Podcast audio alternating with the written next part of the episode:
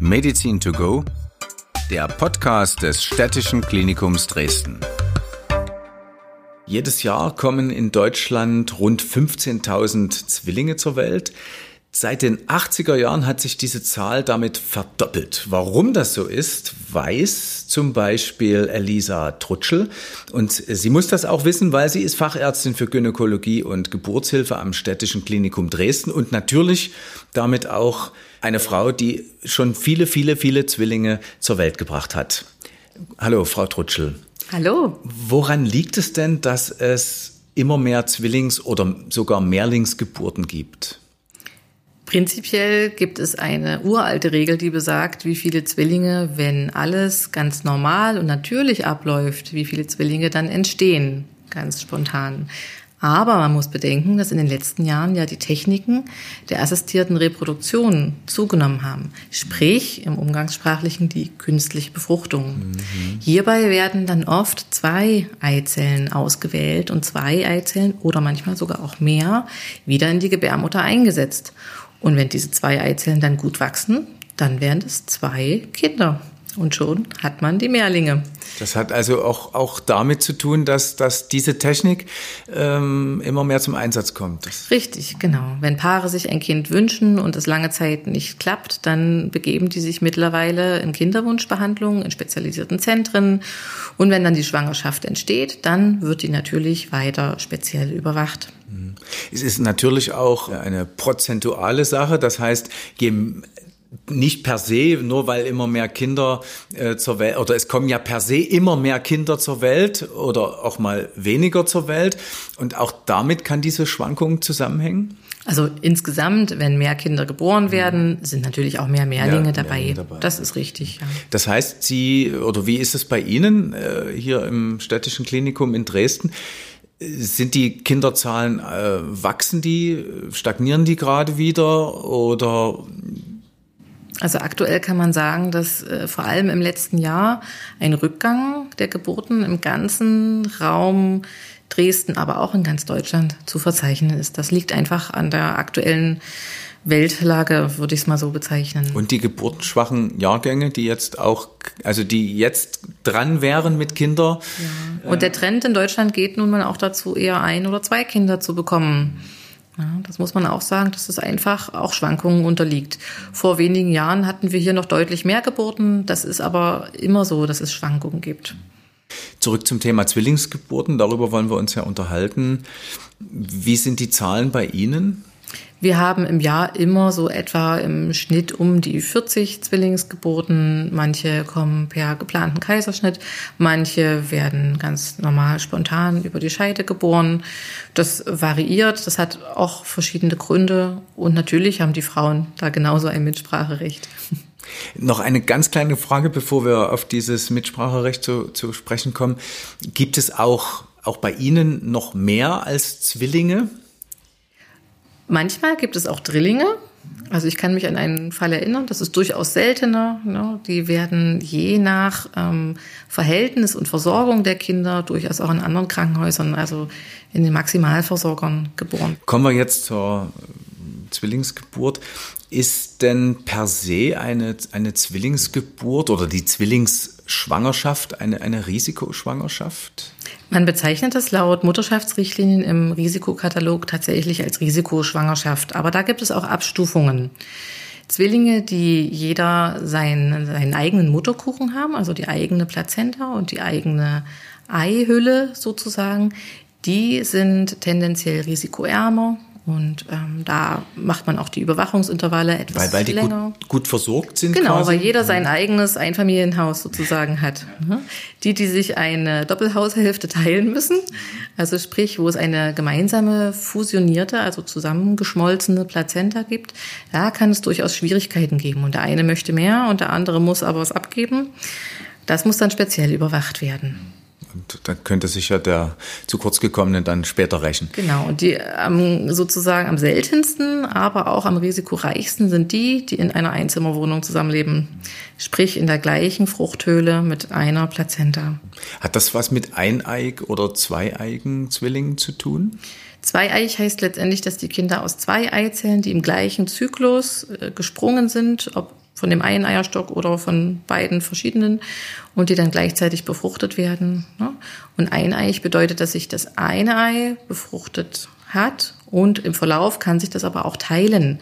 Und je nachdem, wann sich das teilt, hat das unterschiedliche Auswirkungen. Das geht jetzt schon sehr tief in die Bereiche der Embryologie hinein. richtig. Ich meinte die, die Frage, ob jeder seinen eigenen Mutterkuchen hat, hat das, hat das etwas damit zu tun? Die sind dann meist zweieich. Sind zweieich. Ja. Ähm, Sie sagen spontane Geburten oder Kaiserschnitt. Wie, wie entscheiden Sie das? Wir betreuen die Frauen ja schon lange in der Schwangerschaft in unserer Intensivschwangerenberatung mit, weil es bei Zwillingen durchaus auch natürlich noch andere Risiken Wann, wann beginnt das, wenn ich dazwischen frage? Das ist unterschiedlich. Manchmal kommen die Frauen schon nach der Feindiagnostik, die meistens so um die 20. Woche herum ist, zu uns zur erneuten Beurteilung. Manchmal ist es erst so um die 30. Woche herum. Das ist auch verschieden. Und dann schauen wir uns natürlich auch beide Kinder genau an, begutachten auch andere Risiken. Manchmal kann man auch durch die Größe des Bauches natürlich zu vorzeitigen Wehen neigen, ne, dass der Gebärmutterhals sich eventuell verkürzt. Und tatsächlich ist es auch so, dass manche Schwangere auch eine Weile bei uns im Krankenhaus verbringen müssen. Und, und ich hatte es eher unterbrochen, Entschuldigung, die Entscheidung spontan oder Kaiserschnitt, wie, an welchen Parametern machen Sie die fest? Erstmal natürlich der Wunsch der Frau und des Paares. Wenn die sich einen Kaiserschnitt wünschen, weil sie sich das so ausgesucht haben, dann ist das auch völlig in Ordnung. Ansonsten betreuen wir auch sehr gerne spontan vaginale Zwillingsgeburten. Da ist es uns immer ganz recht, ähm, wenn ein ein sozusagen führender Zwilling, also der erste, wie man so schön sagt, wenn der möglichst mit dem Köpfchen nach unten liegt und möglichst auch etwas schwerer ist. Und dann sollten beide Kinder auch möglichst gleich gut versorgt sein, von den Durchblutungswerten her, vom Gewicht her ähnlich sein. Und letztendlich, ähm, wenn es keine weiteren Risiken gibt, können die Zwillinge auch richtig bis zum Schluss reifen. Die muss man also auch nicht vorzeitig holen. Beckenendlage, ist das auch ein Thema für Pro-Kaiserschnitt? Wenn das erste Kind in Beckenendlage liegt, dann ist es durchaus landläufige Meinung so in unseren Breiten, dass man da einen Kaiserschnitt macht. Wir haben aber auch Ausnahmen, wenn also die Frau sehr motiviert ist und sehr gerne spontan entbinden möchte und es keine anderen Risiken gibt, dann betreuen wir das natürlich auch genauso mit. Mhm. Ähm Jetzt ist ja so eine Geburt, als Mann hat man da gut reden, auch eine Kraftfrage. Wie, wie ist das, wenn das erste Kind spontan zur Welt gekommen ist und dann fehlt der Mutter unter Umständen die Kraft? Was, was passiert dann? Meistens ist es tatsächlich so, wenn das erste Kind kommt und fit ist, dann darf das zur Mama auf die Brust, darf kuscheln, Haut-zu-Haut-Kontakt haben.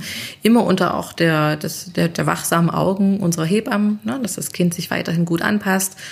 Und ähm, dann ist es tatsächlich so, dass wir Ärzte die Geburt übernehmen. Also die Geburt des ersten Kindes ist, wenn alles normal läuft, wirklich Hebammensache. Da halten wir uns sehr zurück und freuen uns einfach nur dabei sein zu dürfen. Und ähm, das zweite Kind sollte relativ bald danach auch kommen.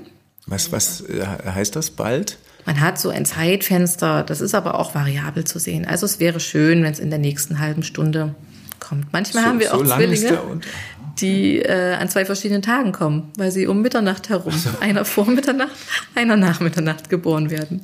Das haben wir auch manchmal. Ähm, ansonsten würde man aber gucken, wie das zweite Kind dann liegt. Manche liegen dann in Beckenendlage, manche in Schädellage und wir brauchen wieder kräftige Wehen. Also entweder hat die Frau dann wieder Wehen oder es gibt ja auch Hilfsmittel wie zum Beispiel den Wehentropf und dann. Ist das diese berühmte PCA? Nein. Nee, PCA das ist, die, gegen Schmerzen. Genau, die patientenkontrollierte Analgesie. Hm, okay. Die haben wir auch im Kreis, natürlich. Also man darf auch eine ähm, peridurale Anästhesie wählen. Das ist eine Schmerzerleichterung über äh, den Rücken. Da wird so ein kleiner Schmerzkatheter eingelegt.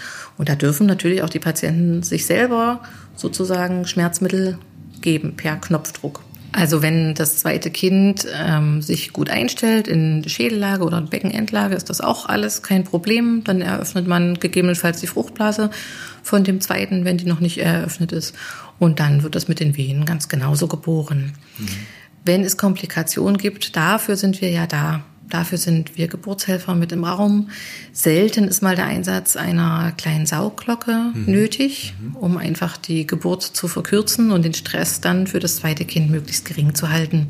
Können Sie den Müttern, die, also sonst würden Sie es ja nicht einsetzen, aber können Sie die Angst nehmen, dass da am, am Kopf etwas passiert, am Kopf des Kindes?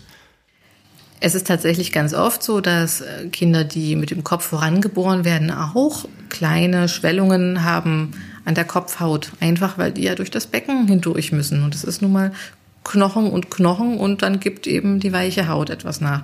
Die haben also, wie wir sagen, ein kleines Hörnchen. Vielmehr ist es bei der Sauglocke tatsächlich auch nicht. Und nach zwei Tagen sieht man davon schon gar nichts mehr. Also dem Hirn passiert nichts. Nein. Nein. Ähm, und dann kennt man ja auch noch die, die Zange. Äh, davon sind Sie weg oder haben Sie die Zange ja. auch noch im Angebot? Wir sind davon weg. Wir beherrschen das grundsätzlich theoretisch, weil wir immer denken, dass man alle Sachen beherrschen sollte und alles auch im Repertoire haben sollte, verwenden diese tatsächlich aber nicht mehr, eben weil wir auch die Möglichkeit der Saugglocke haben und das deutlich schonender ist für das kindliche Gewebe und aber auch für das mütterliche Gewebe. Nochmal zurückgefragt, wenn der Frau dann aber und trotz ihrer Hilfe die Kraft fehlt, dann kann es schon mal passieren, dass ein Kind auf natürlichem Wege zur Welt kommt und das zweite dann per Kaiserschnitt nachgeholt wird. Das ist tatsächlich sehr, sehr selten. Aber natürlich, bevor dem zweiten Kind irgendetwas passiert, sind wir froh um die Möglichkeit eines schnellen Kaiserschnittes. Also grundsätzlich höre ich heraus, die Entscheidung, selbstverständlich, liegt bei, bei der Mutter oder den, den Eltern. Aber medizinisch spricht also eigentlich nichts für oder gegen eine der beiden Varianten, natürlich oder Kaiserschnitt. Das ist wie immer eine individuelle Abwägung. Ne, man muss sich die Frau betrachten, die Kinder dazu, die Durchblutungswerte, die Gewichtsverläufe der Kinder, auch die Schwangerschaftswoche natürlich. Also sehr kleine Frühchen würden wir vielleicht auch eher ungern spontan vaginal kommen lassen und dann durchaus auch den schonenderen Kaiserschnitt für die Kinder wählen. Weil die noch zu zart sind für die Geburt oder, oder hat das andere genau, Gründe? Genau. Und äh, letztendlich ist es so, dass die Frau mit dem Kaiserschnitt das Risiko auf sich nimmt. Mhm, weil das ein, ein medizinischer Eingriff ist, eine genau, Operation. Eine große, genau, eine große Operation letzten Endes mit auch eventuellen Folgeschäden. Ne? Also man hat eine Narbe am Bauch, aber auch innerlich. Die ist eigentlich die wichtigere für uns, ne? die Narbe an der Gebärmutter. Und das Geburtserlebnis äh, fehlt dann auch sozusagen. Ne? Ich denke immer, in Deutschland kommen 33 Prozent aller Kinder per Kaiserschnitt zur Welt. Das ist also keine Rarität mehr, das ist nichts Seltenes oder Unnormales mehr, das ist etwas Normales. Und ich finde, man kann dieses Geburtserlebnis auch nachholen wenn man darauf Wert legt. Mit einem nächsten Kind oder? Wie einfach auch emotional. Wir bieten zum Ach, Beispiel okay. auch mhm. immer Gespräche erstens mit uns Geburtshelfern oder mit den Hebammen an über die, die Geburtsverläufe oder aber auch zum Beispiel mit unserer Psychologin. Das ist keine Schande, sich da auch zum Beispiel Hilfe zu holen. Nicht jede Geburt läuft immer geradlinig und wunderschön wie in amerikanischen Filmen. Da ist durchaus auch Hilfe erlaubt. Ne, weil wir haben durchaus ja eine Risikogeburtshilfe. Also manchmal haben wir auch ähm, Zwillinge in der 29. Woche, die zum Beispiel schlechte Durchblutungswerte zeigen. Da wagen wir natürlich keine Spontangeburt. Was, was passiert dann anschließend mit den Babys? Die werden dann. Da sind wir in der glücklichen Lage, unsere Kinderärzte bei uns zu haben. Tür an Tür ist unsere Neonatologie. Also es dauert unter einer Minute und dann haben wir unsere Neonatologen. Das sind also speziell weitergebildete Kinderärzte, die nach dem Facharzt nochmal eine Spezialweiterbildung machen. Neonatologie, die sich dann um auch diese kleinen Frühchen kümmern mit ihren vielfältigen Herausforderungen. Also das heißt, wenn man solche Probleme hat, sollte man dringend in eine Klinik wie Ihre ja, es ist zu empfehlen, sich in einem Perinatalzentrum vorzustellen oder auch natürlich den Rettungswagen dorthin zu leiten. Also es ist sicherlich nicht empfehlenswert, in ein Haus zu gehen, wo im Jahr 300 Geburten sind. Das ist einfach zu wenig, um die entsprechende Erfahrung zu haben. Und das, das steht der Mutter dann auch zu, im, im Rettungswagen zu sagen, ich will aber äh, ins Krankenhaus das wissen unsere nach Kollegen, Neustadt. Das wissen unsere Kollegen vom Rettungswagen auch selber. Zum Glück sehr gut. Das sind ja wirklich auch sehr, sehr fitte Kollegen. Die wissen ganz genau, wo sie den Herzinfarkt hinbringen oder die Zwillinge oder die Frühgeburt. Das wissen die. Treffen Sie eigentlich, oder, oder anders gefragt, wissen Sie, wie viele Kinder Sie schon zur Welt gebracht haben? Ja, tatsächlich wissen wir das sehr genau, weil wir natürlich Statistiken führen in unseren äh, Geburtsprogrammen. Also es sind weit über 1000. Über 1000. Mhm. Und haben Sie davon schon mal welche wieder getroffen? natürlich. Ich weiß nicht, ob ich immer alle erkenne und es tut mir auch leid, wenn, wenn ich die Namen nicht mehr weiß, aber ich erkenne natürlich die meisten wieder. Wir sind, Dresden ist ein Dorf, sagt man immer. Okay. Und haben Sie auch schon mal, also das ist jetzt wirklich wahrscheinlich eine sehr weit hergeholte Frage, aber dass jemand zweimal hintereinander Zwillinge bei Ihnen bekommen hat? An einen Fall kann ich mich erinnern, ja.